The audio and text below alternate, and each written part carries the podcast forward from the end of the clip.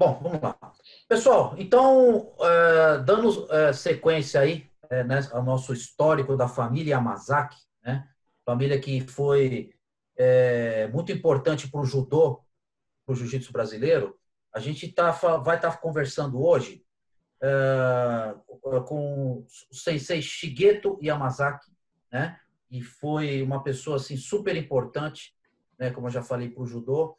E vamos estar também com a presença do Shigeto Yamazaki Júnior, né, que é filho do Sensei Shigeto, e com o sobrinho dele, o nosso amigo Fernando Yamazaki. Né? Então hoje nós temos aí é, três presenças ilustres da família Yamazaki que vai ajudar a gente a, a contar essa história, né, é, dessa família que está envolvida com o judô e jiu-jitsu há tanto tempo aí.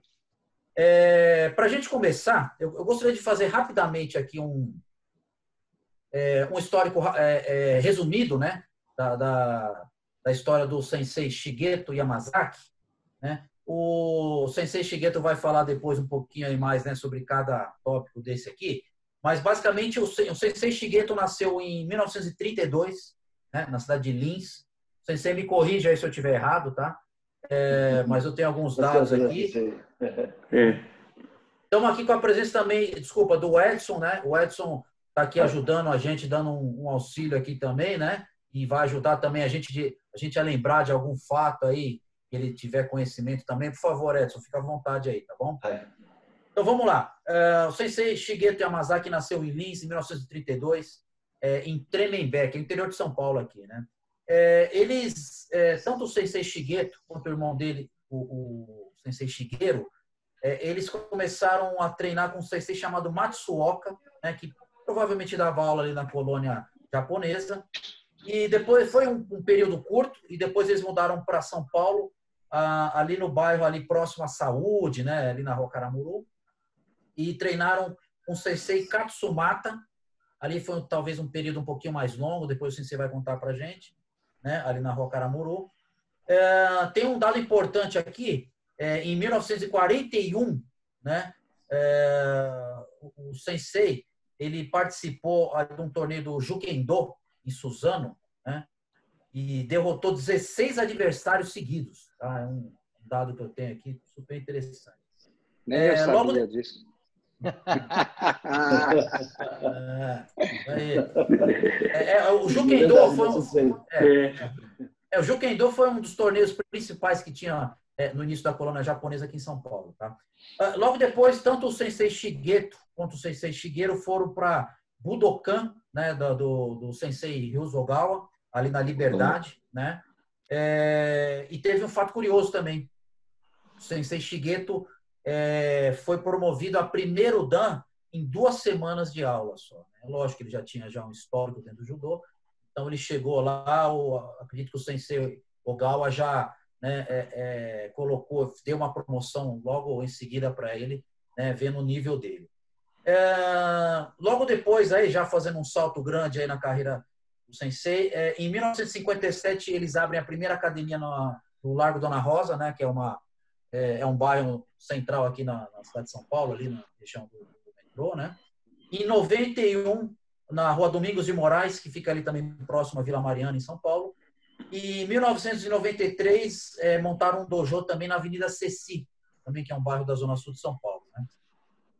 Fazendo outro pulo aí, é, é, o Sensei Shigeto também teve uma, uma participação grande, é, principalmente na parte de arbitragem do judô. Né? É, ele, inclusive, tem um dado aqui que ele foi por conta própria né, é, para a Alemanha em 1971 só para estudar né, como que era essa questão da arbitragem do judô.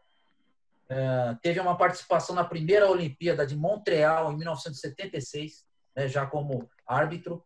É, participou das, das Olimpíadas de Moscou, Los Angeles e Seul, tudo atuando na parte de, de arbitragem. Né?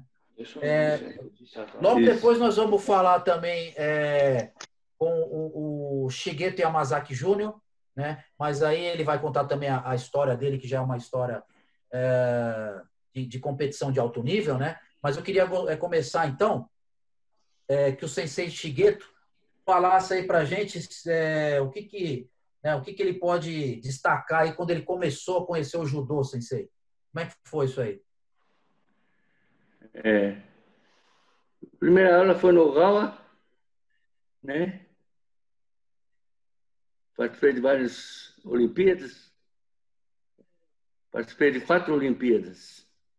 Montreal, Moscou, Los Angeles e oito campeonatos mundiais. Dois Jogos Pan-Americanos e três Sul-Americanos. Tio, não sei se quando o senhor era pequeno, é, vocês começaram na fazenda, né? Como é que foi esse começo para o senhor e para o meu pai? Quem levava? Era, era, o, era o, o pai de vocês que levava o senhor para treinar? Como foi esse, esse é, contato? O primeiro contato foi o, no Gawa, aqui na Liberdade, né? E lá na fazenda, vocês veem como que era. É. Então, aí vocês saíram de Lins, vieram para São Paulo. Isso. Né? Aí vocês tiveram um, uma passagem antes, numa academia antes do Ogawa. É. É uma academia chama Matsuoka. Certo. Né? Depois foi no Ogawa. O senhor, o, senhor, o senhor chegou na academia do Sensei Matsuoka de faixa branca Sim. ou o senhor já tinha alguma graduação? Não, é faixa branca. Tá. E ali o senhor lembra, o senhor chegou até faixa verde? É, chegou até faixa marrom, depois preta. Entendi. E o que, que o senhor lembra da época da academia do Ogawa? Que quais recordações o senhor tem de lá? Ah, sim. Lá de lá eu fui fazer exame para árbitro internacional, né? Primeira arbitragem foi em Montreal, Canadá, né? Depois Moscou, Los Angeles, depois Seul. Entendi. Na época do senhor, tio, quando o senhor era jovem, é, o senhor participou de alguns campeonatos também, né? Sim. Tanto que meu pai fala que o Osotogari do senhor era muito forte. Né? Nessa época de jovem que o senhor competia, é... qual era a academia que fazia frente à academia do, do, do, do, do Ogawa? Isso. Qual era a academia que, por exemplo, na nossa geração, na minha e do Júnior? Ah, melhor. Qual que era? Ah, tem a academia do Uno. Né? Uno. Várias academias. A academia do ONU era muito forte. Era. Que os filhos do ONU competiam também na época do senhor? Sim. Entendi. E o senhor lembra, assim, quem era o oponente do senhor que, que dava muito trabalho? Quem era na época do senhor, assim? É, é... Por exemplo, o Yamamoto era da época do senhor de competidor? Hiroshi Akira Yamamoto? É, isso mesmo. O senhor chegou a lutar com algum deles? É. Chegou a lutar, sim. Sim. Com qual deles? Com o Akira? Akira, Akira Yamamoto. É? E como é que foi? O senhor lembra? O senhor tem memória desse, dessa luta? Sim. O senhor ganhou? O senhor perdeu? Eu ganhei. Ele sentiu a força do Sotogari? Tio, conta um pouquinho dessa luta aí. O que, que o senhor lembra? Né? Qual era o golpe forte do Yamamoto? Haraigoshi. Haraigoshi? É. E o senhor chegou a levar alguma queda? E o senhor chegou a passar algum perigo nessa luta? Não, eu, eu, eu, eu dava muito o Sotogari, sabe? Ah. e aí ele sentiu a força do Sotogari de direita? É. Entendi. É, vale lembrar que nessa época só, só tinha Vazari e Pon, né? É isso mesmo. Não tinha Kokai, Koshi, Do, como é, é o Um pouco divisão de peso, né? Era um é, peso. divisão de peso era mais... Por... Shodan, Nidan, era isso, né, tio? Isso. Entendi. O senhor chegou a disputar algum campeonato ou alguma eliminatória para algum campeonato internacional que tinha na época? Acho que na época só tinha Pan-Americano, é isso? É, só Pan-Americano. O senhor chegou a disputar alguma vez? Não. Não? Não. Meu filho, sim.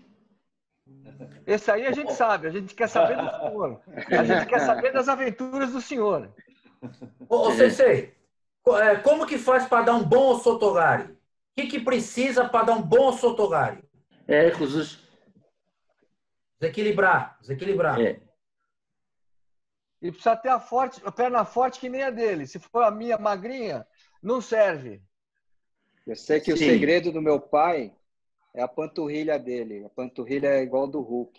É impressionante. É, é bem, é, É muito forte forte. mesmo a panturrilha. Perna de senhor é bem forte mesmo. é. Ô tio, a Porque panturrilha é a forte devido ao- a- aos quilômetros de bicicleta na, na infância para ir para a escola, é isso? Isso. O senhor também pedalava junto com meu pai, tio, para ir para a escola, os, os 16 quilômetros? É, Andava, andava de bicicleta lá. é. Porque, segundo me consta, eles tinham que ir de bicicleta para a escola. Eram Isso. 16 quilômetros para ir e 16 quilômetros para voltar. Exatamente. Meu Deus, meu Meu filho Deus. estuda na esquina e reclama. Mãe vai verdade. buscar, mãe vai trazer, hein? Não precisava de mais nada, né? Tem uma história do meu pai que a mãe dele era muito brava. Ele me contava assim que ela, quando ele fazia arte, né, ele, ela prendia os filhos na, na mesa com uma corrente. Eles ficavam de castigo presos assim. Então, é uma forma de educação que eles tiveram né, na época, Nossa, que, a- que era diferente. Ô, ô, tio, ô, Sensei, Vai lá, vai lá. Não, não, não, vai lá.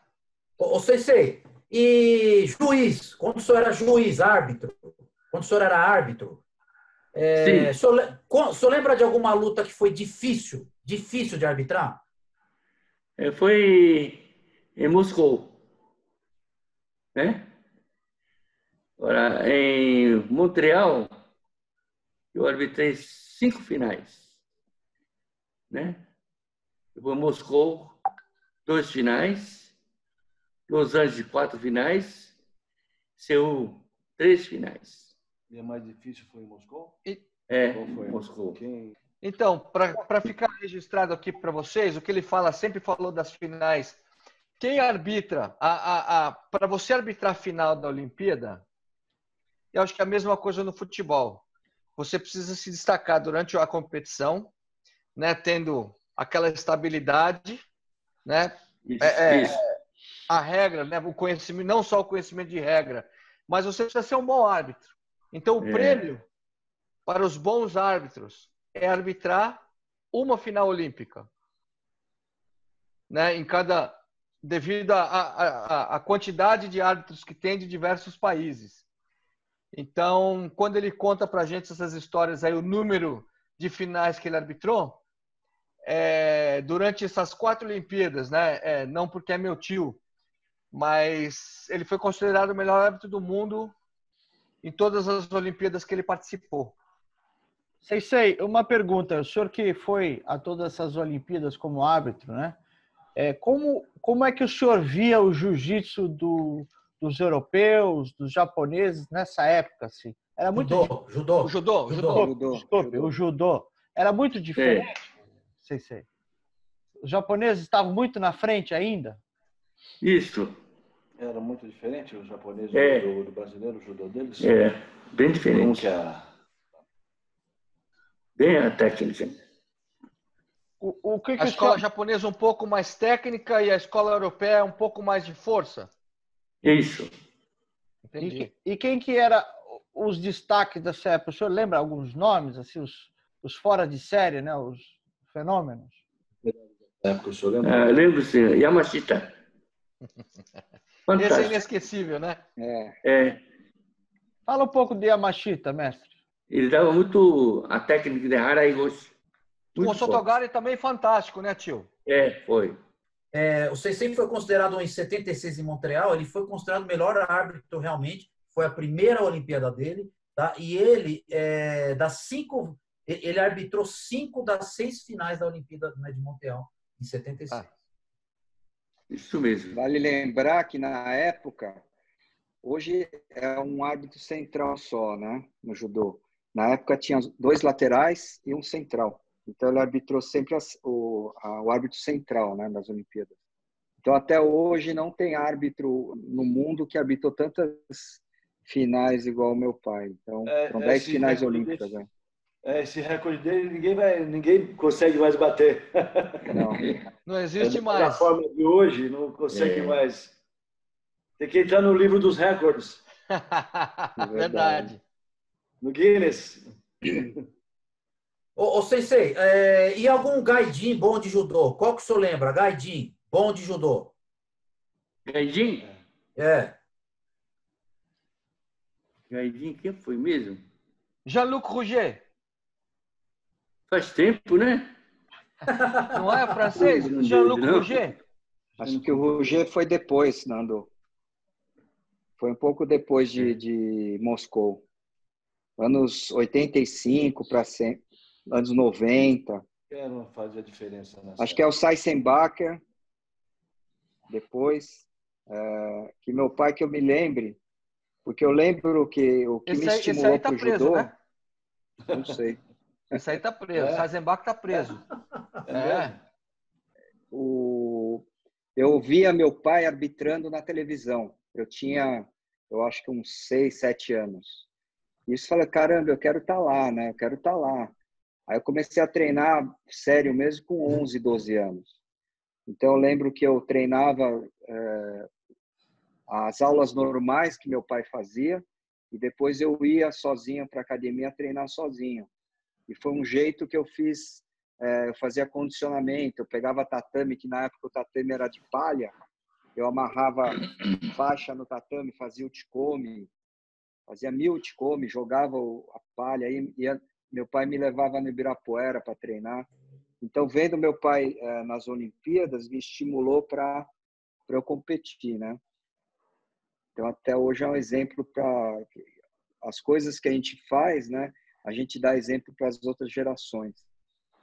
Ô, ô, ô, Júnior, deixa eu só perguntar uma coisa que eu não vou aguentar. Isso aí, eu vou até mostrar para meus alunos depois, cara.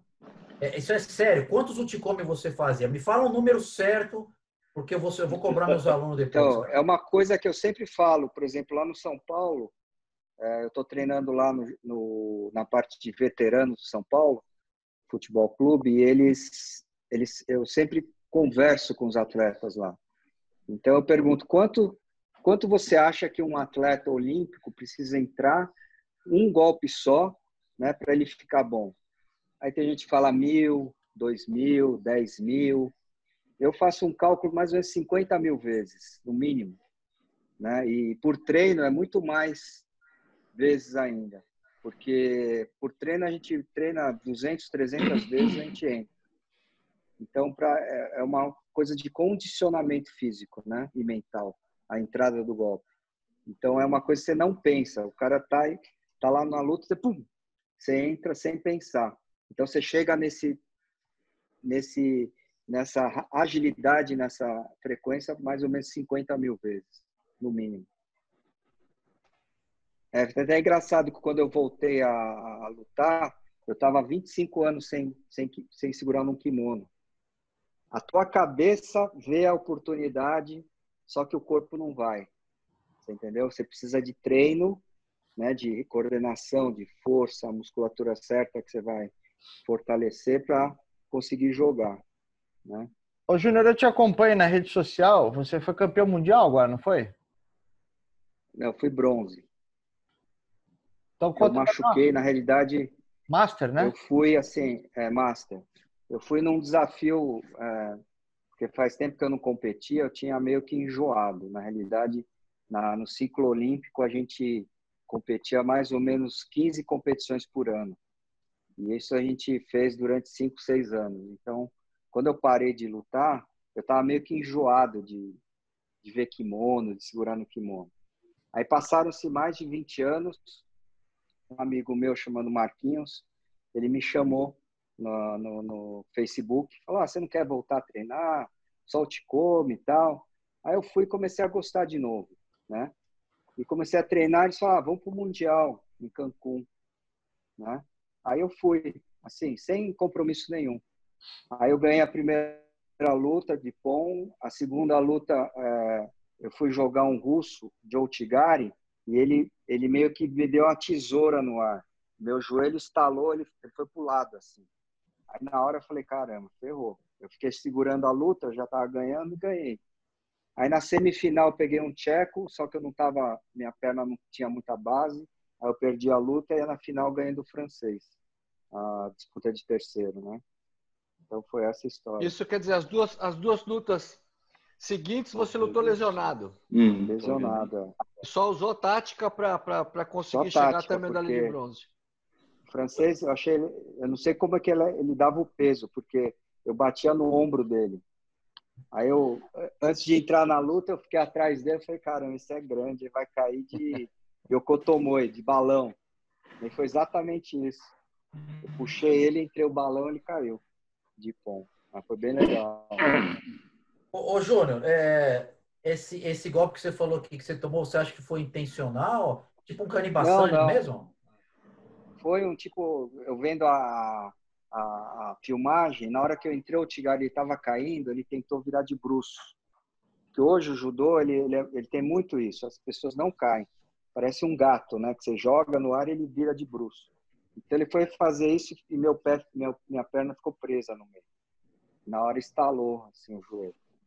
Mas depois eu me concentrei lá, é, botei uma joelheira e fui para a luta. E o que, que você achou do nível da, da, dos adversários? Como é que você achou isso? Então, antigamente, há uns 10 anos atrás, o pessoal que me conta, né, os mais antigos aí no Master, era assim, ah, vamos lá, vamos, depois a gente sai, toma uma cerveja tal. Era mais um, uma coisa de amizade. Hoje, os Masters, eles se preparam mesmo, eles treinam todo dia, fazem parte física, fazem alimentação.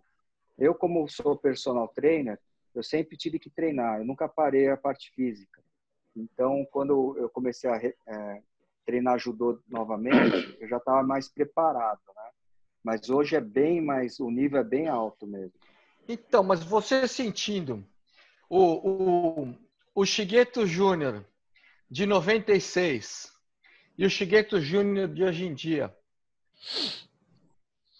a sua técnica, você consegue colocar ela do mesmo jeito que você colocava então, você se preparando, você estando bem preparado, né? Como você compara o seu, o seu corpo? Na realidade, você tem que é, treinar de acordo com as lesões que você tem. Né? Por exemplo, eu tenho algumas lesões que eu vou convivendo, vou fortalecendo, mas eu tenho que dar os golpes que eu, que eu consigo dar. Tipo, meu golpe em 92, né? Quis falar, na Olimpíada de 92 que eu fui. É, meu golpe preferido era Morotecioi. Mas hoje, se eu for dar, me dói o ombro, dói o cotovelo, pega a coluna. Então, você tem que readaptar teu, teu jogo. Uma coisa que eu sempre falo, ah, mas você foi não sei o quê, o passado você esquece. Porque na hora do tatame lá, o cara não quer saber se foi atleta olímpico, campeão, nada. Ele vai para cima. Então, você tem que estar preparado, você tem que estar com treino, né? Você tem que estar treinando. E hoje, mesmo na quarentena, eu estou treinando, eu, tô, eu sempre gosto de me manter. Eu dou aula online, então eu preciso estar sempre ativo, né? Isso nunca tem que ser uma mentalidade de um atleta para o resto da vida, com níveis menores, mas você nunca parar de fazer atividade física. Né? É interessante a gente poder ouvir isso, né? De alguém que foi o top, um atleta olímpico e hoje em dia volta para as competições, né? De alto nível também e a gente entender a limitação do corpo é igual para todo mundo, né? Ô, ô Sensei, é, qual a competição do Júnior que o senhor achou que ele foi melhor? A competição do Júnior? Sim. Eu lembro lá da. Quando ele ganhou medalha de ouro na. na onde mesmo? Jogos Pan-Americanos. Em Cuba? 91? Cuba, Cuba. Jogos Pan-Americanos. É isso. Foi o único medalhista de ouro, né? Do, do, do, Isso. do judô brasileiro. Isso. Vale ressaltar que na época não tinha transmissão ao vivo como tem hoje. Então meu pai ficou sabendo no Jornal Nacional, né, que anunciaram meu nome e tal, o campeão. Até então a gente nem em Cuba não tinha como ligar para ele também. A comunicação era ruim naquela época. Olha, existe né, essa história que em 71 o senhor foi para a Alemanha por conta própria para estudar arbitragem. Né? Como é que foi E com quem o senhor foi? O senhor foi a convite do Carlos Catalano? O senhor foi sozinho? Como é que foi essa essa viagem do senhor para o aprendizado de arbitragem? Eu viajei sozinho lá. E como é que foi, né, a, a barreira? Porque assim, é, o inglês, né? Quem, quem, o senhor teve algum auxílio lá? Alguém ajudou o senhor lá? Não. Não. E aí o senhor foi lá bus buscar material, ah, porque foi aí que aconteceu a mudança das regras, tio, que introduziram o COCA e o CO, ou já tinha, foi antes? Antes. Antes já tinham introduzido a, a, as novas pontuações. Isso. E aí o senhor foi fazer essa atualização lá na Alemanha e trouxe a, todas as modificações para o Brasil. Exatamente. Tá. E aí eu lembro de pequeno, o senhor lá no salão de festa da casa do senhor, que a tia fazia uma, uma, uns cavaletes de desenho, o curso de arbitragem que o senhor ia dar com o senhor e o Carlos Catalano. Exatamente. Foi através dessa, dessa ida para a Alemanha que o senhor desenvolveu, teve a ideia de desenvolver o curso de arbitragem? Exatamente. Sei, sei. É, uma pergunta. O que, que o judô representa para o senhor nessa jornada de vida toda? Foi muito bom. Aprendi novidades nos mundiais e nas Olimpíadas. Eu lembro que ele sempre trazia, né? Cada vez é. que ele voltava de viagem, ele, ele, ele começava a insistir para a gente aprender o que, que era briga de pegada. É. Ah, briga de pegada? O que, que é isso, briga de pegada? Briga de pegada é meio outra coisa. E aí ele começava a ensinar a gente né, a, a o, o, o, sistema europeu, né, porque a gente era judô, manga e gola. Gola e manga. É. E dali você não saía mais. Aí eu lembro que ele trazia essas inovações, né, explicando para a gente o que era. E, e eu acho que, que nós crescemos muito, o judô cresceu muito com essas viagens que ele fazia, né? Porque ele sempre trazia inovações. Além de, de dos broches, dos pins de campeonatos, que era uma festa na academia, toda vez que ele trazia é, é, flâmula, é, broche, adesivo, cara, era uma festa, cara. É, é, é, a molecada se Eu tenho até hoje um monte de coisa que ele, que ele trouxe das viagens dele aí. Edson, é, eu queria, você treinou com o Sensei, eu queria que você falasse alguma coisa, qual que é a sua relação com o Sensei aí, o que você pode falar para a gente? É, eu treinei com o Sensei, treino, né? Na verdade, o Sensei dá aula aqui de terças e quintas ainda, e eu auxilio ele na, na aula, né? Eu sou aquele, o que deixe que eles falam, né? Que é o discípulo que acompanha o Sensei. Até lembrei que o Sensei Cheguetinho comentou sobre o exemplo, e uma coisa que sempre chama muito a atenção da gente quando a gente vai nos eventos, nos campeonatos, é o quanto o CC é querido e o quanto ele é respeitado, não só pelo conhecimento técnico como como árbitro, né, mas também como professor e na questão também como pessoa, como ser humano que ele é. Ele é muito querido, muito respeitado, porque ele sempre eh, foi muito solidário e sempre ajudou muita gente nessa caminhada, na conquista né, do, do, dos campeonatos, das medalhas, nos cursos. Sempre vem muita gente agradecer o quanto o Sensei ajudou. Ô Edson, e ah, hoje aonde que vocês estão? Onde que é o dojo hoje? Fala um pouquinho onde que vocês estão treinando. É que é, aqui, aqui, aqui, o dojo é na, na casa do CC mesmo, né? Estamos aqui, inclusive, no, no dojo, é, pegando essa essa. Vocês estão em São Paulo, né? Vocês estão em São, São Paulo. Paulo. É, fica no Planalto Paulista, na Avenida Iandu, né? 996, na casa do CC mesmo. É aquele, é aquele dojo tradicional antigo, né? Ah. É. Então aqui tem a energia, tem a, a, a essa coisa do samurai, o caminhar o, do, né, o caminho. O, o, CC já é Kodansha, já, né? É, você sabe a graduação? Está com o nome Dan já, né? É, então, faixa, faixa e, como é que tá? E como é que estão os treinos aí, Edson? Agora, agora com a quarentena, né? Estamos aqui parados, né? Só não, não, mas eu digo aí, como é? Estão ainda, é, vocês estão ativos em competição? Como é que vocês estão sim, aí hoje? Sim, sim, Estamos participando de, de quintas-feiras, sempre na última quinta-feira do mês, a gente procura ir no treino de veterano, lá da federação. Estamos ligados também à Liga Paulista, né, a LPLA. Estamos ligados também à Associação de Jiu-Jitsu Tradicional. E agora estamos fazendo a parceria também com o Jiu-Jitsu Clássico, buscando sempre a, a, a tradição das artes marciais. Tem a arte marcial competitiva, mas que por questões de regras e até de segurança foram tirados alguns alguns golpes, né? E tem o judô, o jiu tradicional também que mantém é, toda a parte é, antiga, toda a parte clássica, que interessa muito para a gente, tem interessado muito para muitas pessoas hoje em dia também isso, essa busca pelo pelo antigo, pelo clássico, pela tradição, né, Em dias normais. Ô, Edson, pera, pera um pouquinho. Ô, Edson, agora você mexeu num vespeiro, cara. Você não devia ter falado isso daí. O olho do Sandro e do Fernando brilhou agora. Ah. Eu vou deixar eles falar. Agora você, cara, você não devia ter falado isso. Não, Vai, fala. Em dias normais, quantas aulas por semana vocês estão. estão... A gente está de terças e quintas aqui, das sete e meia, a partir das sete e meia, e é onde a gente começa trabalhando a parte do, do, do judô, passamos pelo Gil, entramos no jiu-jitsu tradicional, que também trabalhando as técnicas de atemi, né? Socos e chutes também.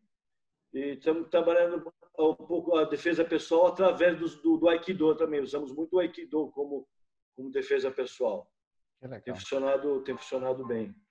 Ô Edson, é, você que está tanto tempo aí acompanhando, conta algumas histórias boas aí do sensei ou, ou da academia, Alguma coisa que você te vem rapidamente aí?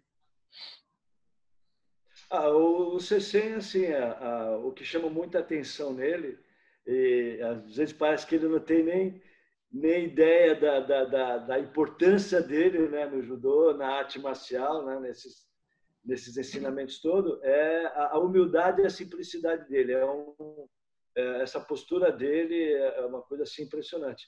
E outra também, assim, que me chama muita atenção quando a gente vai de quinta-feira na, na federação, é a facilidade que ele tem em falar em japonês. Né? Ele acaba, eu sinto que ele acaba se comunicando até melhor em japonês do que no, no, no, no português. Mas esse, me parece assim, não sei né, me parece que ele se sente muito à vontade falando em, em, em japonês, se comunicando em japonês lá na federação. Ô, Sensei, então dá uma mensagem aqui para nós em japonês, por favor. Nihongo. Eu tenho dado muito ensinamento para crianças sobre a origem do judô, né? E eu agradeço muito ao Edson. Essa humildade, essa simplicidade que entendeu? Que deixa a gente sem, sem graça. Vocês têm uma, uma palavrinha em japonês, a gente ia gostar muito. Judo totemos o que desceu. Ô tio, sabe o que eu queria saber do senhor? É, porque durante um bom período o judô brasileiro foi voltado a, a, ao ensinamento apenas de adultos. E por que vocês resolveram começar a trabalhar com criança? Porque vocês passaram, eu acho que na década de 60 e 70, a dominar o judô infanto-juvenil em São Paulo e no Brasil. Como veio essa ideia de desenvolver esse trabalho? Foi fantástico. Lembro que em 1961 teve o Campeonato Brasileiro por equipe, realizado no, no ginásio Corinthians. Né? Aí a Yamazaki Judo Clube levantou seis campeões por equipe. Mirim, pré-infantil, infantil, pré-juvenil, juvenil e júnior. Só adulto tiramos segundo lugar. Quem foi campeão no, no classe sênior foi equipe do Rio de Janeiro. Era Gama Filho, né, pai? Então, vale lembrar que a educação é, que meu pai dá né, no judô ela é muito importante. Hoje eu encontro pessoas, netos é, de, de, de avós que fizeram aula com, com meu pai, que ainda o, o avô ensinou para ele o que, que, ele aprendeu com meu pai. Eu lembro uma, uma passagem engraçada que eu sempre conto para todo mundo.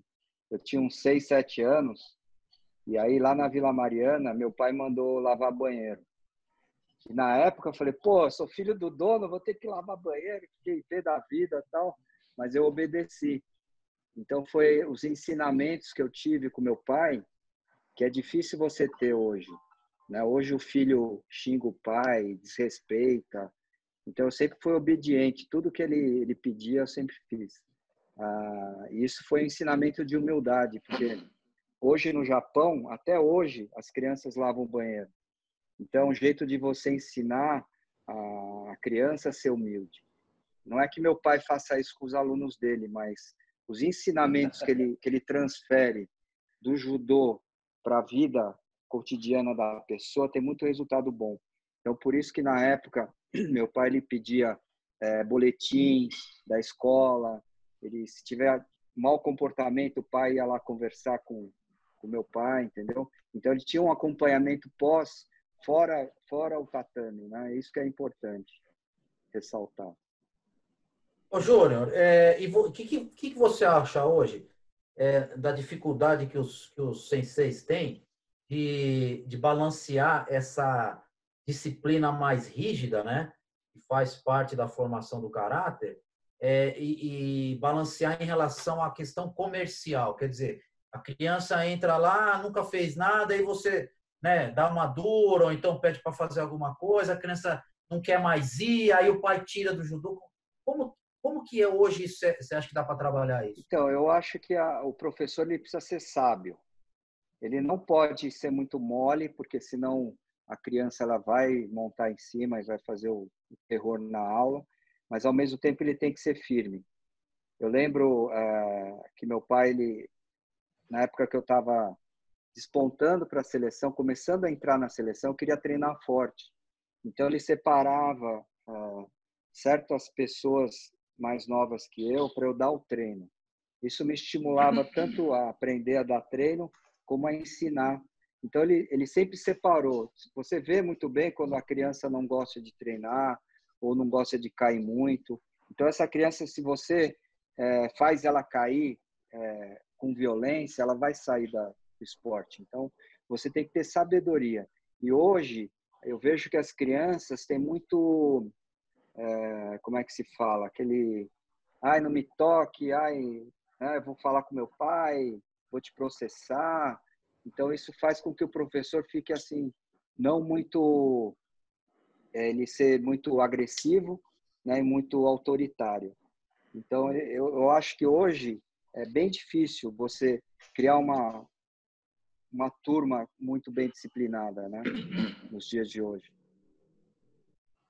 O, vamos lá, o Júnior. Então, é, eu queria saber então como, em qual academia dessas que a gente citou que você começou, como que foi o início, né? É, e, e, quando que você teve essa esse, esse início, né? Essa ideia de começar a praticar de forma mais competitiva. Então, eu sou nascido em 66 então, na época que eu comecei a treinar em 70, meu pai já tinha Domingos de Moraes. Então, eu comecei lá na Vila Mariana mesmo, né, com quatro anos de idade, meio que obrigado, eu era obrigado a ir na, na aula.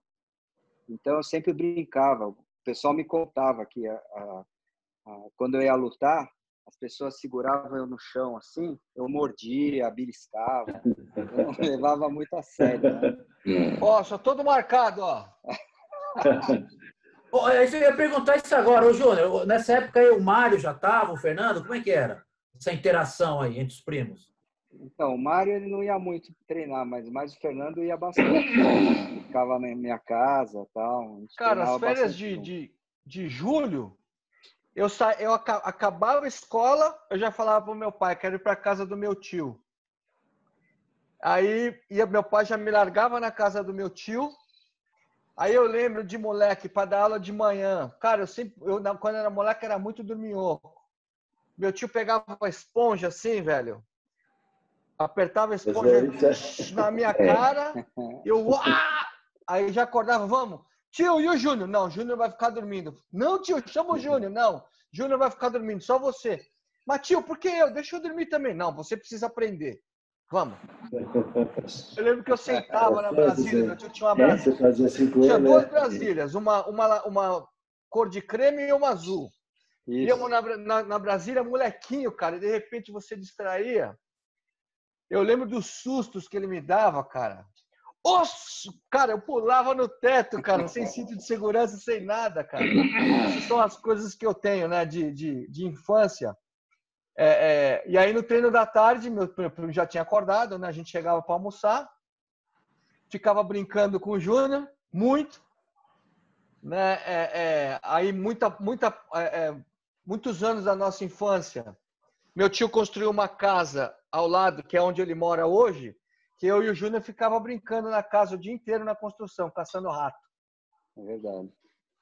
Ô, Júnior, você sentiu aí que nessas, né, é legal fazer esse tipo de, de, de, matéria entre família e você descobre as mágoas né, que ficam na pessoa. Você vê, ó. Então, você ficava dormindo e ele tinha que treinar, cara. Isso, Hora tá que eu apanhava, Até né, hoje. Hora que eu acordava de madrugada e treinava. Hoje em dia tem dummy, né? Aqueles bonecos que você bota o kimono e pá, pá, pá, é. pá.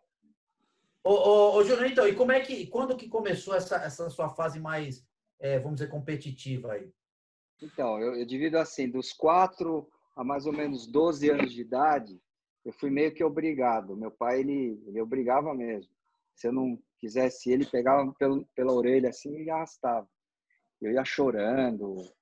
Às vezes eu falava que estava doente, mas eu fui. Aí, quando ele começou a arbitrar as Olimpíadas, que eu via ele na televisão, eu comecei a me motivar a treinar. Ah, eu também quero ser atleta, quero estar tá lá. Né? E na época eu até pensava assim, ah, meu pai vai arbitrar minha final, não sei o quê. Então eu comecei a treinar mesmo. E eu lembro que na época eu tinha uns 13 anos, meu pai falou, você vai treinar com a seleção brasileira. Que na época era o Mura, Carmona, é, Mário Tsutsui, é, Ricardo Sampaio. Só sei que eu saía do treino e chorava no chuveiro. E tanto que eu apanhava. O pessoal não tinha não tinha é, dó.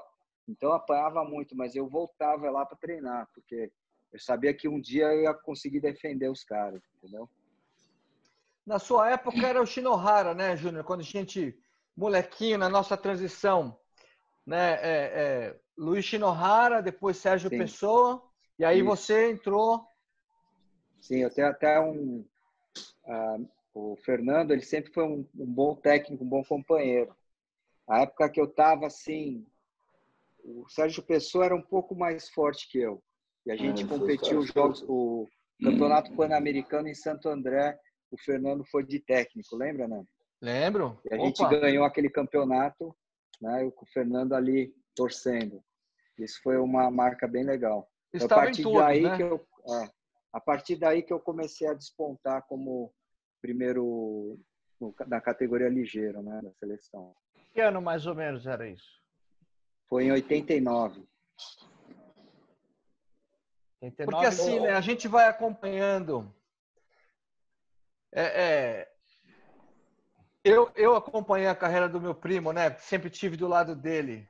Que quando você começa da categoria júnior para a fase adulta, que você começa a adquirir a confiança, que você começa a crescer, que ele se despontava nos campeonatos, né? Até campeonato nacional e aí você começa a receber convites para participar dos treinamentos, como ele fala, e, e, e, das eliminatórias.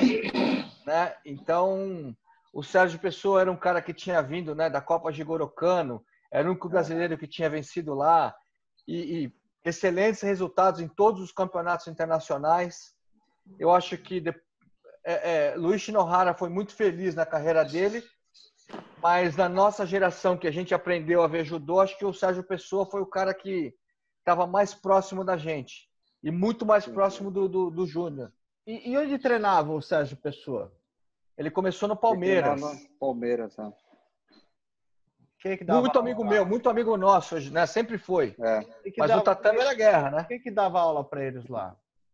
Ele começou no Nakano, acho que o Nakano foi o primeiro professor. Aí depois do Sensei Nakano, entrou o Sensei Sebastião. Uma, uma, uma, o Palmeiras sempre teve muita rotatividade, né? Mas o problema é que depois os grandes clubes sempre te arrastam. Como já tentaram levar o Chigueto para os grandes clubes, né? para o Pinheiros, né? sempre, sempre com uma oferta financeira muito boa.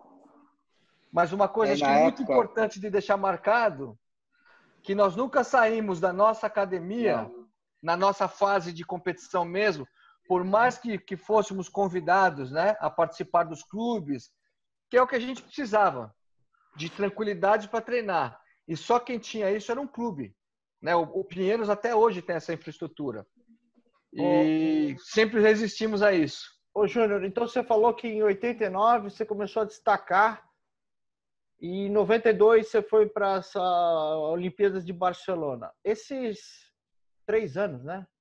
Como é que Sim. foram essa, essa trajetória do teu destaque? Então, para você, para você ter experiência para competir uma Olimpíada, você precisa fazer o ciclo olímpico, que são os quatro anos antes.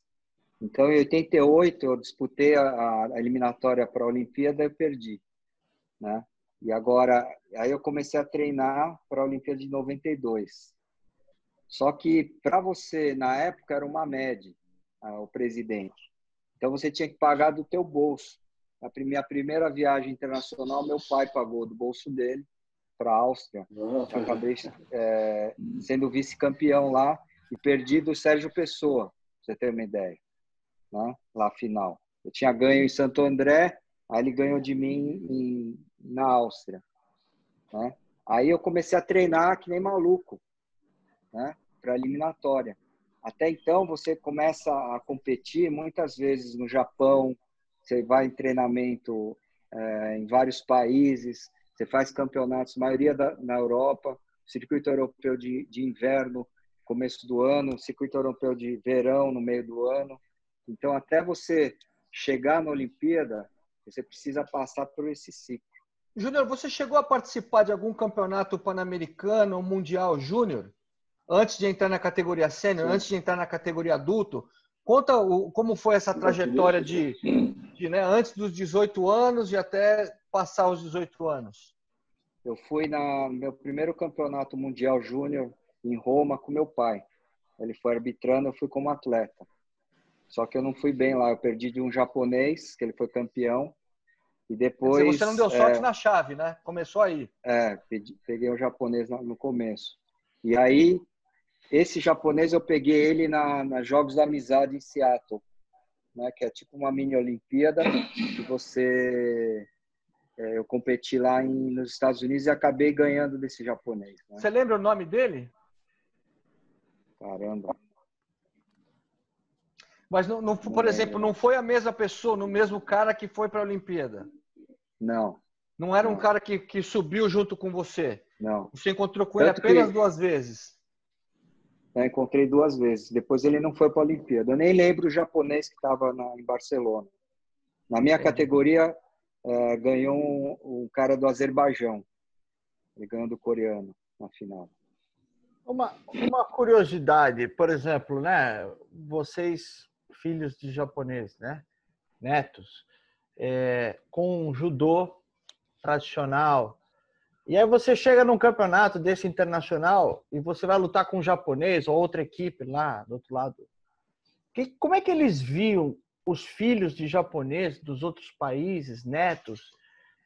Como é que eles viam? Como é que era essa sensação? Pô, o cara também é filho de eu japonês. Tenho, é.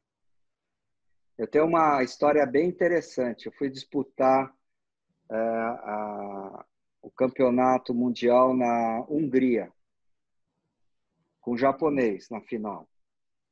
No meu lado estava Paulo Vanderlei, que é te... hoje é o presidente do COB, né, do Comitê Olímpico Brasileiro. Ele era meu técnico na época. Do outro lado do japonês, do lado japonês, estava o Yamashita, né, que já falamos dele. Estava o Fuji. Fuji ele foi cinco vezes campeão mundial. Tava o Hosokawa, que era o campeão olímpico ligeiro. Quem mais estava? Só sei que só do lado de técnico do lado japonês tinha lá uns 20 campeonatos mundiais. Fora as medalhas eu, olímpicas, né? É, e fora as, as olímpicas. E eu fui competir com o cara, né? E eu, eu assim, eu sou é, descendente de japonês. E aquilo me, me subiu, me deu energia. Falei, cara, eu vou mostrar tudo para esses caras. Começamos a luta, tal, pá, pá, o cara muito forte, japonês. Ele me deu um, um, golpe, eu nem lembro qual foi na época, acho que o Sumigaeshi. É tipo um balão assim, né? Me jogou de vazare. Falei, caramba, logo no começo. Aí falei, ah, não vou perder essa luta. Fui para cima dele, encurralei ele no cantinho da luta assim e dei um harai goshi, joguei ele de pão. Cara, foi uma sensação maravilhosa. Aí depois, quando eu saí do tatame, os cinco técnicos vieram me cumprimentar e me dar parabéns. Né? Tem mais alguma outra luta que você lembra assim que te marcou? Porra, mas pera um pouquinho. Se teve alguma melhor que essa, então, pô, não é possível, cara. teve. Oh. Teve lá em Jogos Pan-Americanos de Cuba contra o Israel Hernandes. Ele, ele foi campeão mundial júnior, né? E eu, eu disputei a semifinal dentro da casa dele, com o Israel Hernandes. Ele é muito forte. E eu fiz uma tática, que ele, que ele era muito alto e ele era canhoto, eu sou canhoto também. Ele pegava muito atrás assim e dominava a cabeça.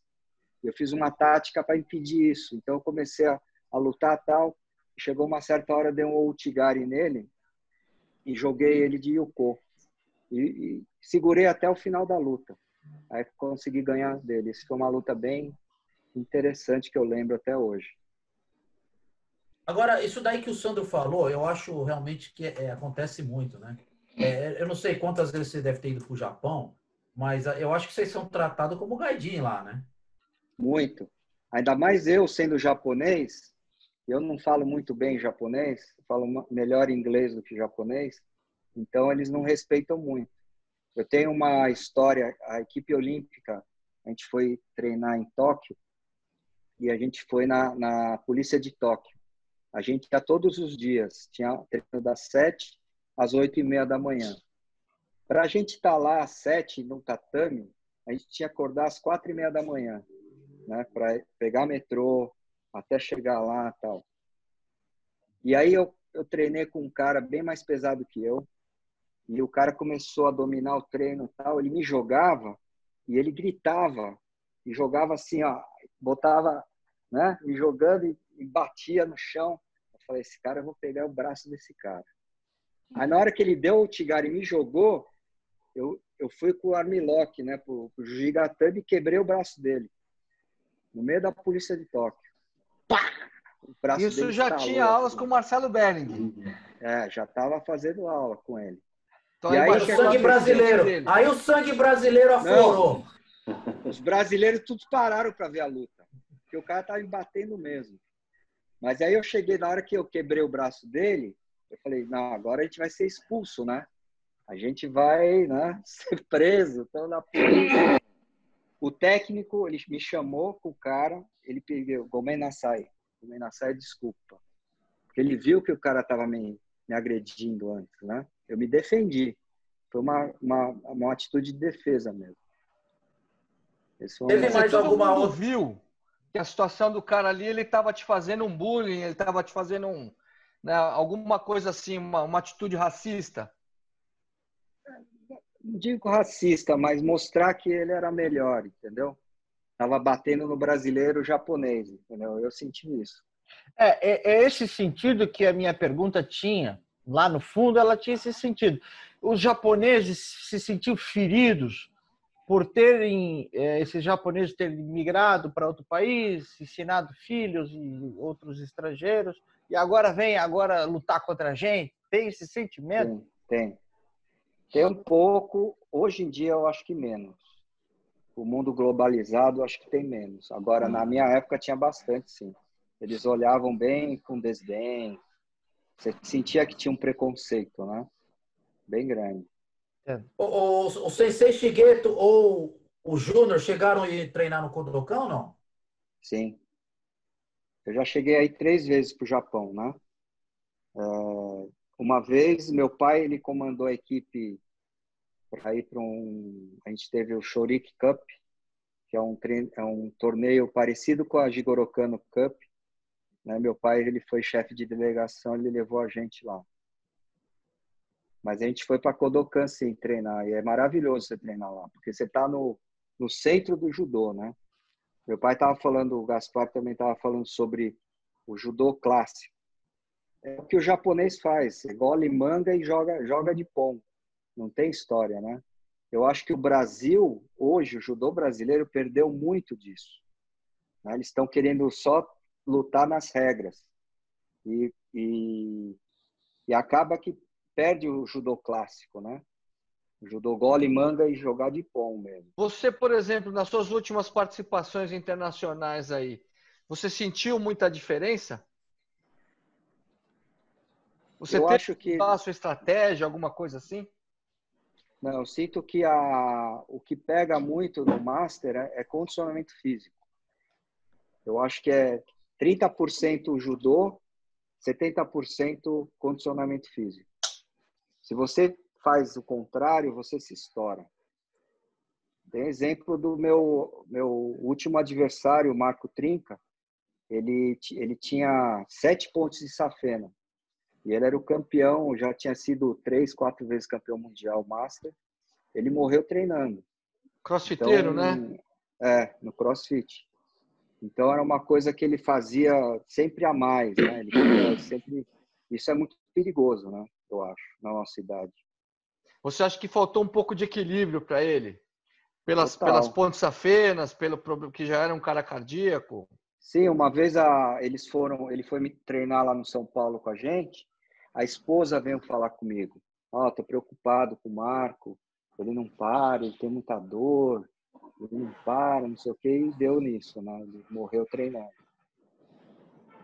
Você acha que o, o, o, não só o judô, né, como qualquer esporte é, de alto nível, como você participou, é, ele, ele ultrapassa esse, esse limite do, da saúde, né, para já começar a, a realmente a machucar o corpo ou não? Sim, muito. O atleta ele está disposto a morrer, perder 20 anos da vida dele útil e ele troca por uma medalha. Eu tenho certeza disso. Opa! Ele é disposto a morrer antes. Não, sou campeão. Só que a medalha você. Outro dia eu estava nesse tempo de quarentena, né? A gente estava limpando a, o armário. Eu vi um monte de medalha lá de 2018, quando eu comecei a, a competir o Master. Aí eu pensei assim, pô, essa medalha não serve para nada, né? Para que que serve? Né? Então a medalha que você ganha hoje, às vezes você, se fosse fazer bem para você no futuro, tudo bem. É uma coisa que você leva para sempre. Então, é uma coisa que você tem que pensar, né? Se vale a pena você se, se arriscar tanto, treinar tanto, ainda mais na, na idade de master, né?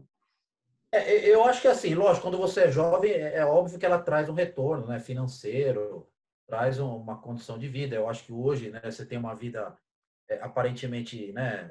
Confortável devido ao esporte que você teve aos resultados, né? Sim, Mas acho sim. que de, a partir do momento mesmo ela, ela se torna mais prejudicial do que benéfica.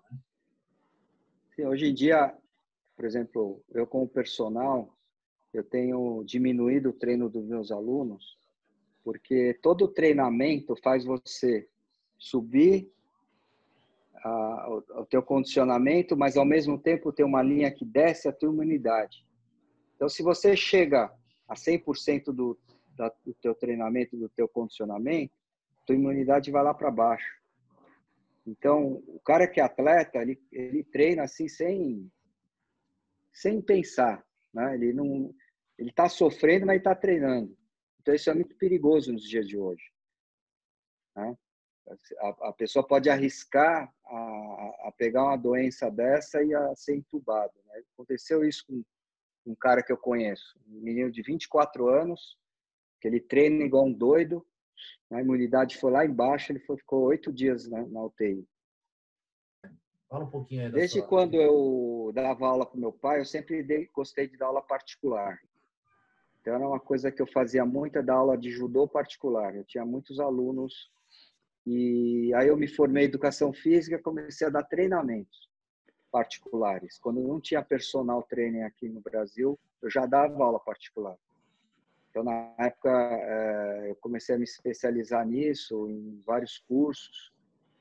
Aí uma das ferramentas que o Mário trouxe dos Estados Unidos foi o TRX, que eu uso até hoje, que é a fita suspensão, né? Que você faz exercícios no corpo inteiro. Então, eu uso bastante nos meus alunos. Além disso, eu participo é, de vários movimentos cristãos, né? Não só na minha igreja, mas como um, alguns movimentos que fazem é, que as pessoas tenham o amor de Deus. Agora, ô, ô, Júnior, um negócio que eu esqueci de perguntar. O, o Fernando, é, ele corrompeu todo mundo aí, né? Nessa família né, aí, né? Todo mundo do judô clássico, com altos eh, valores morais e, né? E aí trouxe o jiu-jitsu brasileiro, cara. Você entrou nisso daí também, cara? Fala aí, conta como foi isso aí. Então, primeira vez que eu tive contato com jiu-jitsu foi através do meu primo, Fernando. Que ele conheceu o Marcelo Bering. E aí ele me ligou falou assim: pô, Júnior, tem uma luta aí legal, né? Que vai, vai ajudar você no judô, vamos fazer. Eu fui. Então eu ia com o Fernando ali na Training Club. Não, primeiro foi na Overfit, né? Na... É.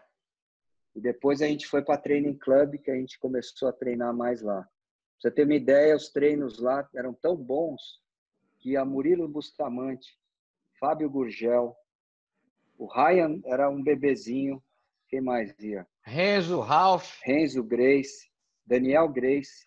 Todos os caras iam treinar com a gente lá, de tão bom que eram os treinos lá. Né? Então, o meu, minha iniciação de jiu-jitsu foi através do Marcelo Benning. E, e, assim, geralmente, quem, quem faz muita competição de judô é, realmente deixa de lado um pouco né, o azar, né? Era seu caso Sim. ou não? Não, eu sempre gostei de chão. Sempre gostei de lutar de chão. Tanto que a maioria dos meus campeonatos, a finalização era no chão.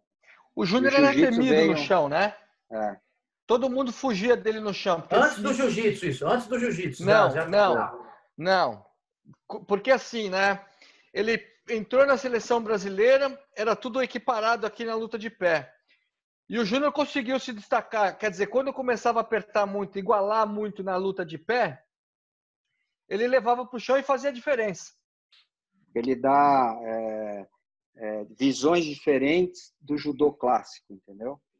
Então ele te abre a cabeça para vários é, movimentos que vão fazer você é, desenvolver melhor né, o teu judô.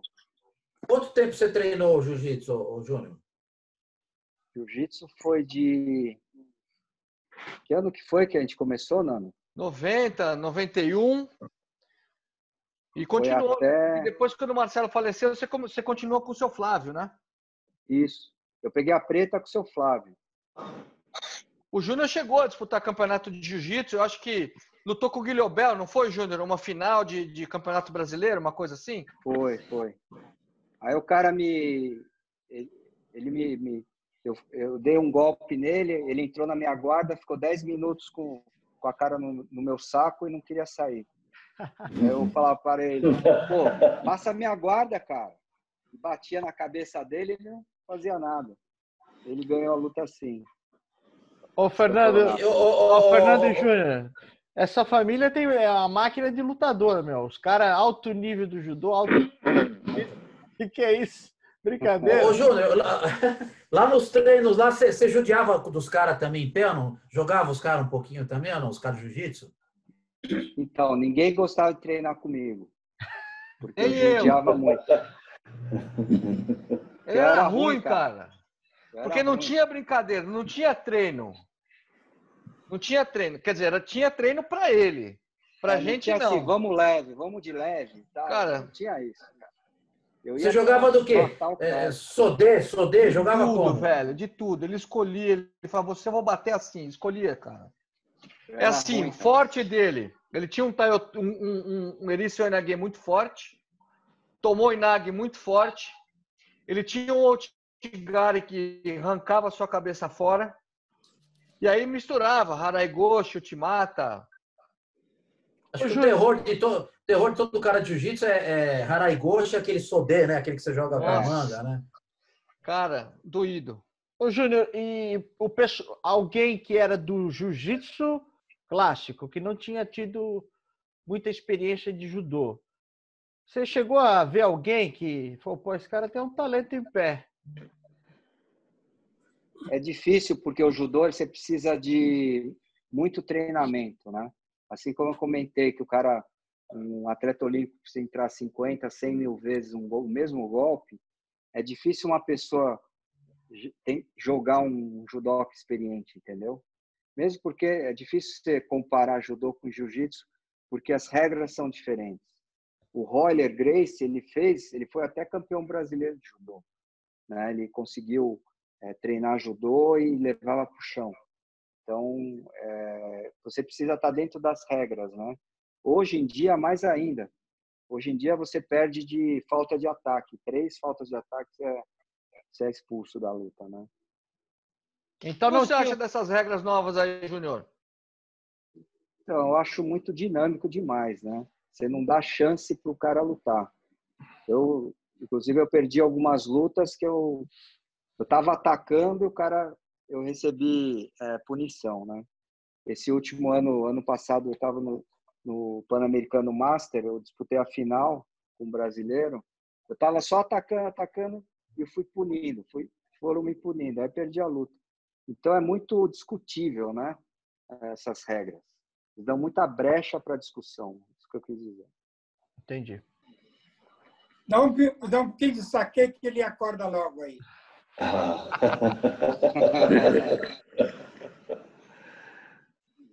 Ô, Chigueta, tá me ouvindo aí? Tá, né? Tô. Tá ouvindo? Fala alguma coisa aí. Conta um pouco da sua história aí. Já contou. Agora, como era o senhor, pai, treinando com o tio? Isso já aconteceu?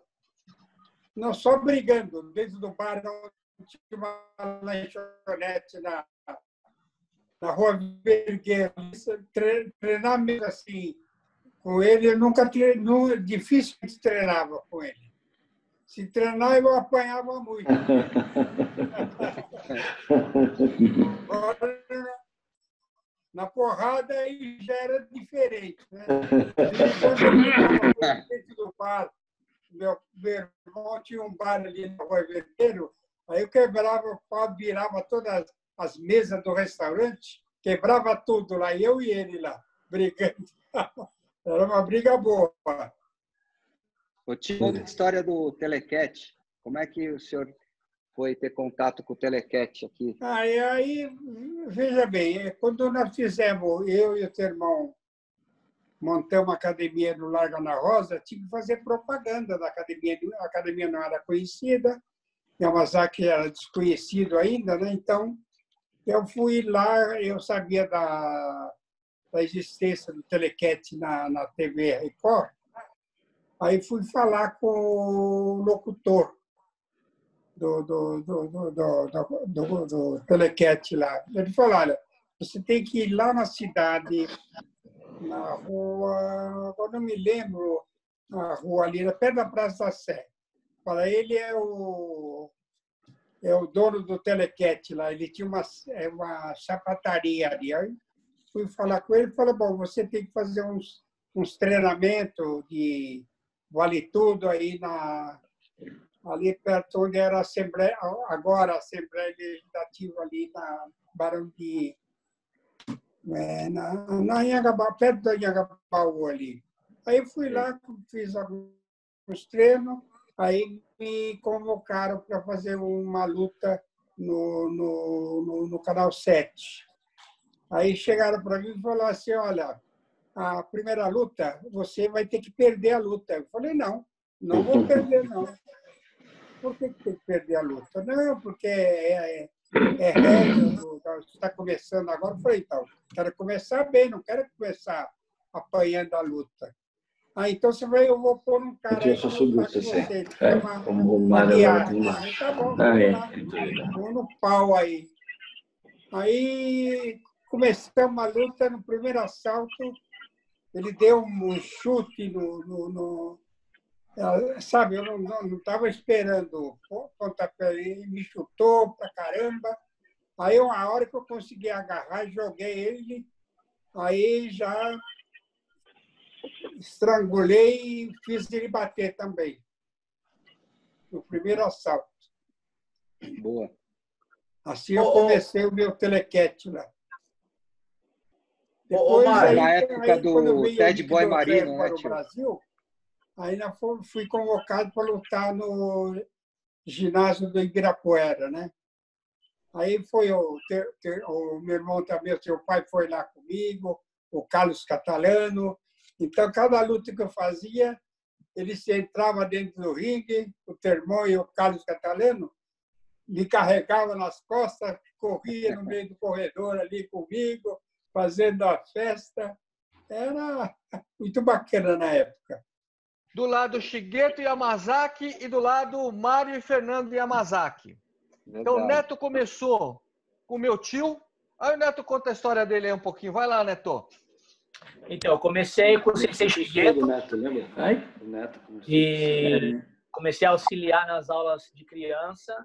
Eu tinha 11 anos, na academia da Domingos de Moraes. E quando eu tinha 13 anos, eu comecei a ajudar o Júnior, o Chiguetinho, na Academia Fórmula. Foi quando eu comecei a treinar jiu-jitsu com o Fernando Yamazaki. O Chiguetinho me levava para treinar na academia do Marcelo Bering, da, na training. E foi ali que eu comecei a, a me misturar mais com o Fernando. Então foi o, o, o sensei Shigeto me pôs para fazer jiu-jitsu, para melhorar o meu chão no judô. E na época o Fernando e o Júnior já treinavam. Ele falava: "Tá vendo? Você tem que treinar jiu-jitsu com eles para melhorar o seu chão". E aí foi quando o Júnior começou a, a me levar para treinar junto com o Nando lá na training. E nessa época o Nando já dava aula na, na Fórmula. E o treino de jiu-jitsu da Fórmula tinha o treino da noite e tinha o treino do, do almoço. E eu dava aula com o Júnior de manhã, de criança de judô. E aí eu ficava pro treino do almoço de jiu-jitsu com o Nando. E foi isso aí. Aí depois o Marinho começou a fazer o, os negócios de granito dele na Pensilvânia. ele precisava de alguém para vir dar aula para ajudar ele aqui na aqui em DC, né, aqui em Washington, para ele continuar fazendo a, a, a academia e, e, tocar a parada de, de, granito. Aí o Nando, ele falou para o Nando, Nando, preciso de alguém. Na época eu já, já dava aula com o Nando em São Paulo. E aí o Nando falou, ó, tem o Neto. E na época eu estava para começar a faculdade. E Aí eu falei, bom, eu vou passar um tempo aprendendo inglês e volto e estudo, né? Aí vim para cá, não voltei mais. Isso que ano, Marinho... Hã? Que ano você veio para cá? Quantos anos você tinha? Eu tinha 19 anos, foi em 99. Aí fiquei com o Marinho aqui, mas eu falei pro Marinho, né? Eu falei, ó, vou só passar um tempo. Ele falou, você vai passar um tempo, você não vai querer voltar. Eu falei, vamos ver. Eu podia desistir da faculdade, né? Eu tinha, eu, eu tinha conseguido bolsa da Faculdade de São Camilo. Foi interessante essa história, porque eu, eu na época eu estava competindo judô pro Clube Pinheiros. E já tinha sido campeão brasileiro de luta olímpica. Já, isso tinha sido em 96, eu tinha sido já. já. E eu estava competindo judô pro Clube Pinheiros e a, as forças militares do Brasil abriu um, um programa de atleta e a, a aeronáutica foi no Clube Pinheiros, pegou os atletas de judô e de polo, a, a, polo aquático. Eu tava, na época eu estava com 17 anos e meio, não tinha me alistado ainda. Então eu fui pego pela, pela aeronáutica fazer militar pela aeronáutica. Passou acho que uns oito meses, esse programa foi cortado por falta de dinheiro né, no Brasil, como sempre, né? E, então eles cortaram esse programa de atletas da, da do militar. Então eles falaram, ó, quem foi inscrito para fazer o serviço militar como atleta, você pode ser dispensado ou você pode continuar seguindo a carreira militar mais normal. Eu falei, não, eu quero sair. E começou a ter um problema de, de quem ia sair, quem não ia sair, o que, que é, como que ia ajudar essas pessoas, tal. E tinha um um pessoal da faculdade de São Camilo que estava, eu não lembro qual era a ligação deles com esse programa aí. E eu sei que eu consegui bolsa de atleta na, na faculdade de São Camilo eu ia competir judô e jiu-jitsu pela faculdade. E na época até o Fábio Leopoldo tinha começado a fazer pela PUC. Eu acho que era PUC, né, Nando? Que o Fabinho era, né? E, e aí eu, eu ganhei bolsa na faculdade. Só que antes de eu começar a estudar, eu vim para cá, para América. Eu consegui trancar a minha, a minha matrícula para um, um semestre e eu vim com o intuito de voltar a estudar. Só que acabei ficando por aqui. Neto, lembra da, da, do desfile da Escola de Samba Cidade Alegre? Nós Lembro. Isso aí foi... Conta a história lá, lembra? acho que foi 90, 96 ou 97, né? 96. Minha filha tinha acabado de nascer, minha mulher não deixou eu desfilar, rapaz. Ah, é verdade, que eu lembro que a gente até foi buscar kimono na sua casa, né, Nando? Foi eu e Margarida buscar kimono na casa do Nando para desfilar na, na escola de samba com o seu Mário. Porque a gente não sabia o que, né? A gente foi para festa, né? Para zoar lá no sambão lá. Chegou lá, é, não, no caminho de lá, o Nando ligou pro seu Mário, eu acho. Eu nem lembro direito os detalhes, mas eu sei que eu fui pro, com o Nando, eu fui eu e o Margarida na casa do Nando buscar kimono para voltar pro Sambódromo para fazer desfile que a gente ia fazer parte do, do carro alegórico. Aí ficou eu, Margarida e seu Mário no carro alegórico da, da escola de samba.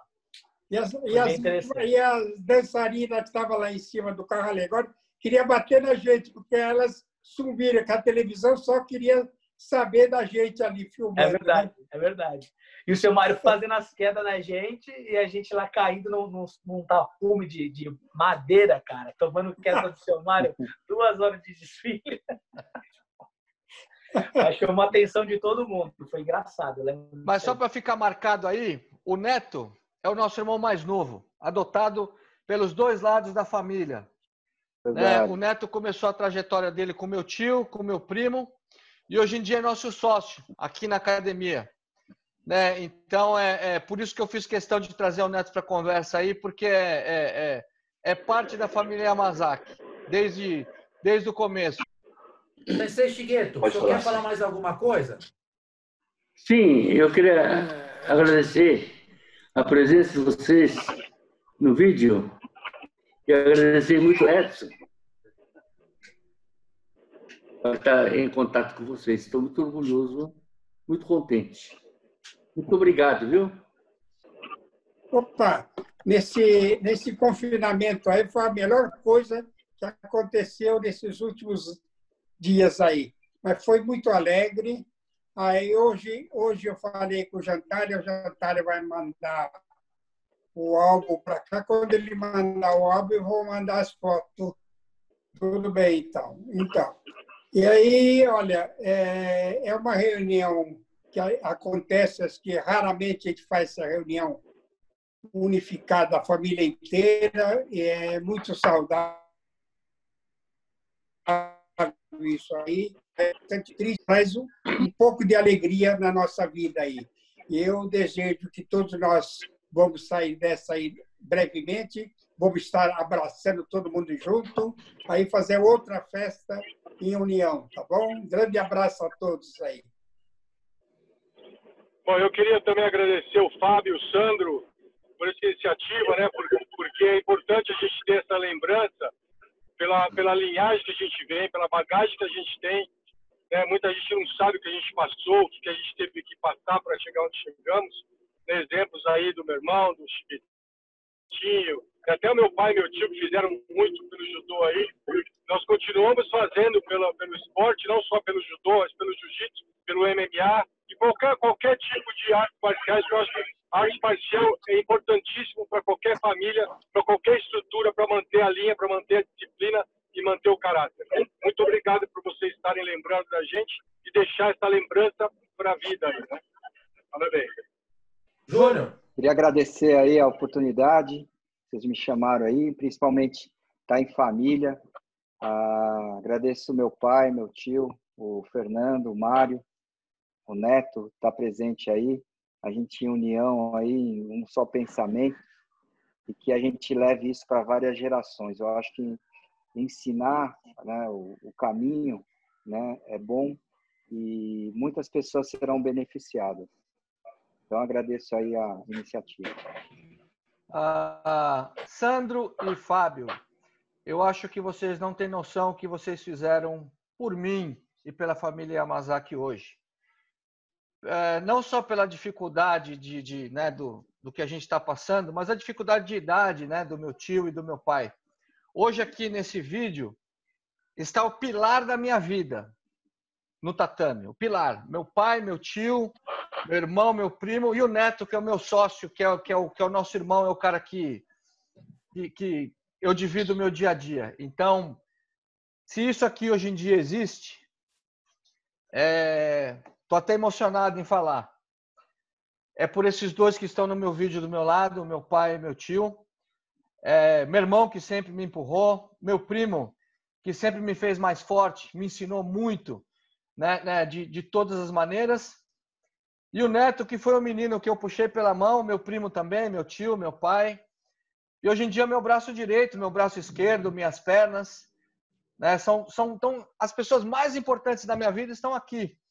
E vai ficar registrado no canal de vocês. Então, para mim, é, é, eu, não, eu não podia ter um presente melhor. Eu acho que o presente mais bonito que eu podia estar é sentado num tatame junto com essas pessoas. Mas, para mim, já basta poder estar perto de vocês. Eu agradeço muito ao Edson, que fez esse sacrifício aí, que foi fantástico, né? nessa proibição toda de coronavírus. Então, sou muito grato por tudo que aconteceu hoje, né? É isso aí. Bom, uh, Fábio e Sandro, obrigado pela oportunidade de, estar aqui junto com a família inteira. É muito legal isso que vocês fizeram. É, fazia nem sei quanto tempo que a gente não estava, vamos considerar isso uma sala, né? todos nós numa sala, todos juntos. E obrigado por essa oportunidade, tá? E muito obrigado a todos vocês, Sensei Shigeto, Sensei Mário, Marinho, Júnior, Nando, vocês são muito importantes. Se eu sou o homem que eu sou hoje, é, eu devo a vocês. Se eu, tudo que eu tenho na minha vida veio do tatame. É difícil até de falar, do terno na garganta. É, literalmente, todas as pessoas que eu tenho na minha vida, tirando a, a minha irmã, meu sobrinho, meu pai, né? Tudo que eu tenho na minha vida vem do tatame. E se eu posso ter tudo isso na minha vida, todas essas pessoas na minha vida, eu devo a vocês. Então, é, agradeço muito de coração mesmo. Vocês são muito importantes para mim, principalmente os mais próximos, aí, Nando e Marinho, que estão comigo o tempo inteiro, né? A gente divide muito dia a dia. É, são as pessoas que, que eu divido mesmo a vida, né? Mas, como o Nando disse, a pilastra da, da vida é essa aí, são vocês. vocês. Vocês são a base da minha vida e eu agradeço muito a todos vocês. E Sandro e Fábio, obrigado por, por essa oportunidade, oportunidade novamente de, de me deixar agradecer por tudo que eles fizeram por mim e continuar fazendo a minha parte como aluno Yamazaki, né? Passando passando os ensinamentos para as gerações da frente aí, tá bom? Muito obrigado. Maravilha, pessoal.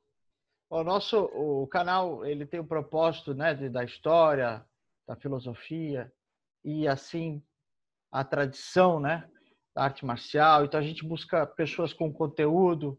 Foi que família maravilhosa, né? Eu fiz um teaser aí da do que será esse vídeo, né? E eu resolvi colocar lá família Yamazaki, a tradição, né?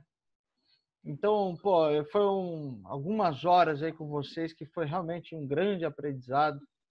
Entendeu? O Fernando é um cara maravilhoso. Eu não tive a oportunidade de conhecer pessoalmente ninguém aqui. Mas, mas nós vamos ter, né? Nós vamos pro Tatame, vocês vão vir para cá. Vou marcar um treininho aí. É. Ó, já quer jogar, já quer jogar os Vou levar no São Paulo sempre. Muito, muito obrigado, Valeu. turma. Fiquem com Obrigado. Deus aí, tá? Um abraço. Valeu, galera. Obrigado Valeu, aí, galera. Tchau, Tchau, tio. Toma tchau, Beto. pai. Tchau, pai. Tchau, tchau. tchau, tchau, Tchau, tchau, tchau pai. Tchau, Júlio. Tchau. Falou, Marinho.